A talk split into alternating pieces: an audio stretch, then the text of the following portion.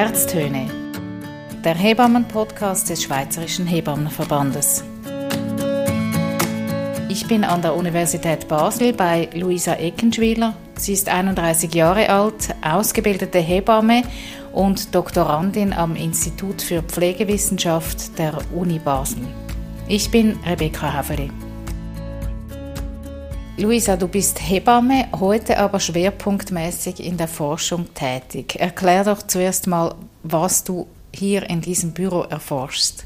Vielen Dank, dass ich heute erzählen darf, was ich ähm, mache im, im Moment. Eine forschende Hebamme. Ich untersuche die Personalausstattung von Hebammen und Pflegefachpersonen in der Frauenklinik und welchen Einfluss die Personalausstattung auf die Mütter und deren Neugeborenen hat. Also Personalausstattung, das heißt, äh, wie viel Personal zur Verfügung steht. Und Frauenklinik Uni an der Universität Basel.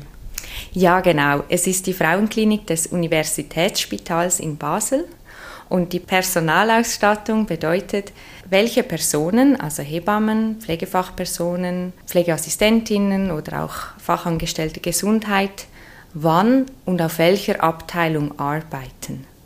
Wir kommen nachher auf die Ziele dieser Forschung zu sprechen. Mich interessiert aber zuerst dein Werdegang. Ich habe es gesagt, du bist 31, hast Hebamme gelernt, studiert, bist fertig ausgebildet. Wie kam das, dass du überhaupt Hebamme geworden bist? Bei der Matur hatte ich den Schwerpunkt Biologie Chemie und musste mir überlegen, was möchte ich nach der Matur machen. Und eine Freundin von mir hat, hatte sich entschieden, Hebamme zu werden. Und das fand ich sehr interessant. Und dann hatte ich ein Einblickspraktikum geplant bei einer frei arbeitenden Hebamme. Eine Woche, also ziemlich kurz. Und das Schicksal wollte es so, dass ich bei einer Geburt dabei sein durfte. Und dann war der Fall eigentlich klar für mich, dass ich diesen Beruf erlernen möchte. Was war das für eine Geburt? Also da offenbar sprang da der Funke über.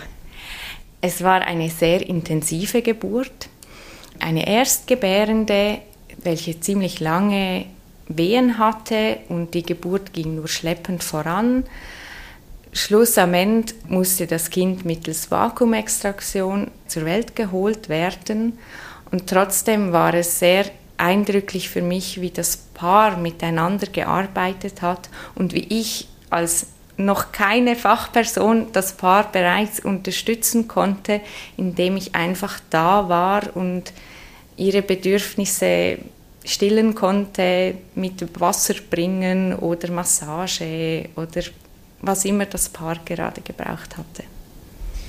Du hast nachher die Ausbildung zur Hebamme gemacht, hast auch, nehme ich an, im Spital, das Spital, das du jetzt erforschst, gearbeitet. Ja, genau. Äh, in dem Spital hatte ich mein Abschlusspraktikum auf allen Abteilungen, also auf der Schwangerschaftsabteilung, im Gebärsaal und auf der Mutter-Kind-Abteilung, was es mir natürlich jetzt ermöglicht, dieses Spital zu erforschen, weil ich auf allen Abteilungen doch einen gewissen Einblick sammeln konnte. Was hat dich von der praktischen Hebammentätigkeit in die Forschung geführt? Du bist ja noch sehr jung. Das hat während des Studiums begonnen. Für mich war sehr spannend, was wir erlernt hatten. Und für mich war aber wie die Frage, warum ist etwas so, häufig nicht beantwortet. Das liegt einfach an der Natur unseres Berufs, dass sehr viel Erfahrungswissen übermittelt wird, was auch unendlich wichtig ist und, und der Kern unseres Berufes. Und trotzdem wollte ich ein bisschen mehr. Und so ähm, habe ich mit Professor Eva Cignaco Kontakt aufgenommen und habe gefragt, ob es eine Möglichkeit gibt für ein Forschungspraktikum, weil ich ihre Forschung sehr interessant fand. Und so hat eigentlich dieser Funke auch gestartet ähm, mit einem Forschungspraktikum bei ihr. Und so konnte ich eigentlich in dieser Zeitspanne Forschung und Praxis parallel erleben und konnte eigentlich auch immer direkt, was ich erlernt habe, in den praktischen Alltag umsetzen. Also du hast gleichzeitig als Hebamme gearbeitet und geforscht. Ja, genau. Als ich nach der Ausbildung im Spital gestartet habe, habe ich parallel auch bei Professor Giniacco eine kleine Anstellung als Forschungsassistentin bekommen und da immer ein bisschen mitgearbeitet an diesen spannenden Forschungsprojekten. Nach diesem Forschungspraktikum, das du an der Fachhochschule in Bern gemacht hast, wie kam es, dass du jetzt Vollzeitforscherin bist? Nach meinem Abschluss als Hebamme habe ich klinisch gearbeitet, zwei Jahre, und danach habe ich den Master in Pflegewissenschaften an der Universität Basel absolviert. Das habe ich Teilzeit gemacht und auch noch klinisch tätig gewesen. Und dann kam die Frage von der Masterarbeit, welche Masterarbeit das ich machen möchte. Und für mich war klar, ich möchte etwas in der Geburtshilfe machen und hatte mit äh, einem Professor der Universität das auch schon angeschaut und wir haben gesagt, das machen wir. Er ist im Bereich Patientensicherheit und Personalausstattung am Forschen und für mich war dann die spannende Frage der Personalausstattung der Hebammen. Wir mussten dann nach ein paar Monaten feststellen, dass das Projekt zu groß gewesen wäre als Masterthesis. Ähm, wir haben dann eine kleinere Masterthesis gemacht, auch im Bereich Personalausstattung und haben das wie ein bisschen offen gelassen und für mich war klar, ich möchte dieses Thema untersuchen. Und dann habe ich wieder mit diesem Professor geschaut, ob es eine Möglichkeit gäbe, dieses Thema zu untersuchen und dann haben wir entschieden, dass wir eine Doktorarbeit daraus machen. Also das Thema war so groß, dass es jetzt wirklich eine Doktorarbeit füllt. Du hast ja äh, klinische Erfahrung gesammelt, du hast es gesagt. Welche Rolle spielte denn der Aspekt dieser Personalausstattung, also dieses, wie viel Personal überhaupt da ist in der Klinik? Wie hast du das erlebt, ganz konkret, jetzt abgesehen von der Forschung? Die Personalausstattung war eigentlich tagtäglich ein Thema. Im Moment hätte ich gesagt, dass sie einfach sehr variabel ist. Also, dass halt die Planung ist halt statisch immer so viele Hebammen, also drei Hebammen im Tagdienst zum Beispiel, zwei im Spätdienst, zwei in der Nacht. Aber der Bedarf ist ja dynamisch. Und was ist das Ziel jetzt mit der Forschung, das zu verbessern? Grundsätzlich ist das erste Ziel einmal zu zeigen, wie sieht die Personalausstattung im Moment aus. Was ist das Angebot an Personal und auch was ist der Bedarf an Personal und zu beschreiben, wie das im Moment jetzt einfach in einem Universitätsspital gehandhabt wird. Und dann, wenn wir das besser verstehen, können wir dann natürlich auch entsprechend Empfehlungen formulieren, wie es denn sein könnte oder auch sein sollte. Weil im Moment ist es so, dass es keine wissenschaftliche Evidenz gibt, wie viele Hebammen eigentlich wann und wo arbeiten sollten. Also das beruht eigentlich alles auf Erfahrungswerten bis jetzt. Ja, genau. Was grundsätzlich sehr gut funktioniert, sonst hätten wir ein anderes Problem. Aber wir haben im Moment einen angepassten Personalschlüssel oder einfach das Erfahrungswissen hat dazu geführt, dass im Moment die Gebärsäle gut mit Personal ausgestattet sind. Wir steuern in Zukunft auf einen Personalmangel, vor allem in den Kliniken hin.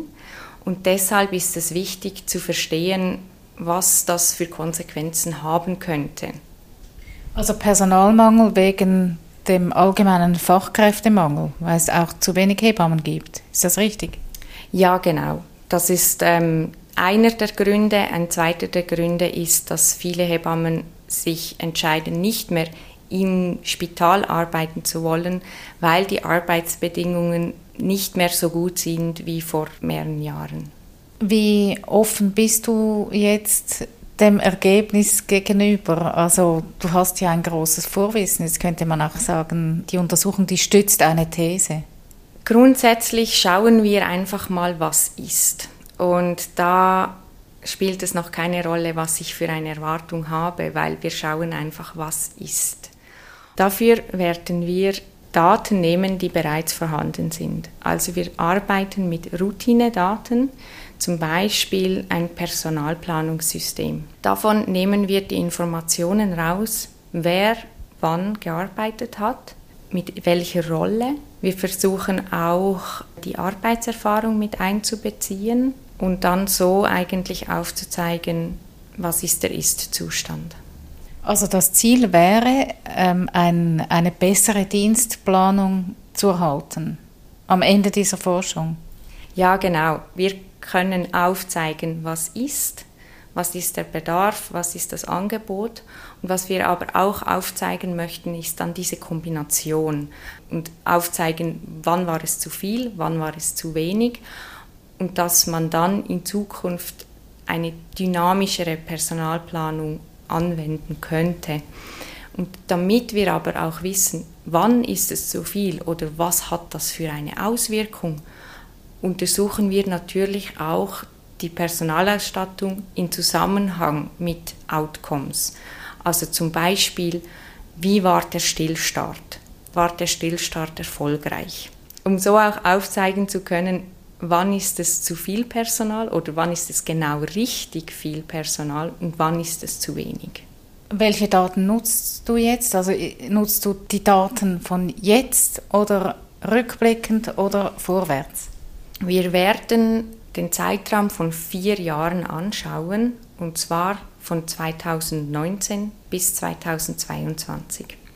Das heißt, wir haben auch die Corona-Pandemie mittendrin in unserer Analyse und das wird sicher auch sehr spannend, diese Jahre zu vergleichen. Also zum Beispiel das Jahr 2020 mit dem Jahr 2022. Was sehen wir da? Das müssen wir auch berücksichtigen in unserer Analyse. Was ist denn das Fernziel dieser Forschung? Also du hast gesagt, ihr erfasst, wie viel Personal da ist. Was wäre das Ziel am Schluss? Am Schluss erhoffe ich mir, dass wir eine Grundlage bieten können, dass das Personal entsprechend dem Bedarf geplant werden kann. Das ist natürlich sehr schwierig und erfordert neue Modelle der Personalausstattung. Trotzdem können wir, glaube ich, mit wenig Aufwand bessere Personalausstattung generieren. Also zum Beispiel, wenn wir wissen, im September werden wir sehr viele Geburten haben, weil wir so viele Anmeldungen haben, dass man da zum Beispiel mehr Personal plant von Anfang an. Also dass es flexibler wird übers Jahr eigentlich. Ja, genau. Eine dynamischere Planung. Und zum Beispiel eben die Anmeldungen zur Geburt könnte da als Richtwert oder erste Idee genommen werden. Da sieht man ja zum Beispiel auch, ah, das sind dreimal Zwillinge, die am selben Tag Geburtstermin haben. Dass man das so ein bisschen vorausplanen kann. Wenn wir jetzt den Zeithorizont betrachten, ist das etwas, das sehr schnell umsetzbar ist? Nein. Zuerst muss ich meine Doktorarbeit machen und abschließen. Das wird nicht vor Ende 24 sein. Und das ist ja dann erst der Ist-Zustand. Und dann, glaube ich, ist es sehr wichtig, dass einmal zum Beispiel alle leitenden Hebammen zusammenkommen, dass man diesen Ist-Zustand anschaut und dann entscheidet, was sind die nächsten Schritte. Du arbeitest im Moment ausschließlich in der Forschung an der Universität Basel in diesem Büro am Institut für Pflegewissenschaft. Fehlt dir der Alltag im Gebärsaal?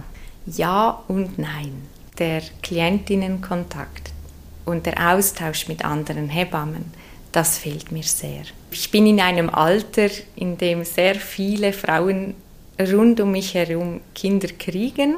So kann ich trotzdem ein bisschen Hebamme sein bei meinen Freundinnen und Familie.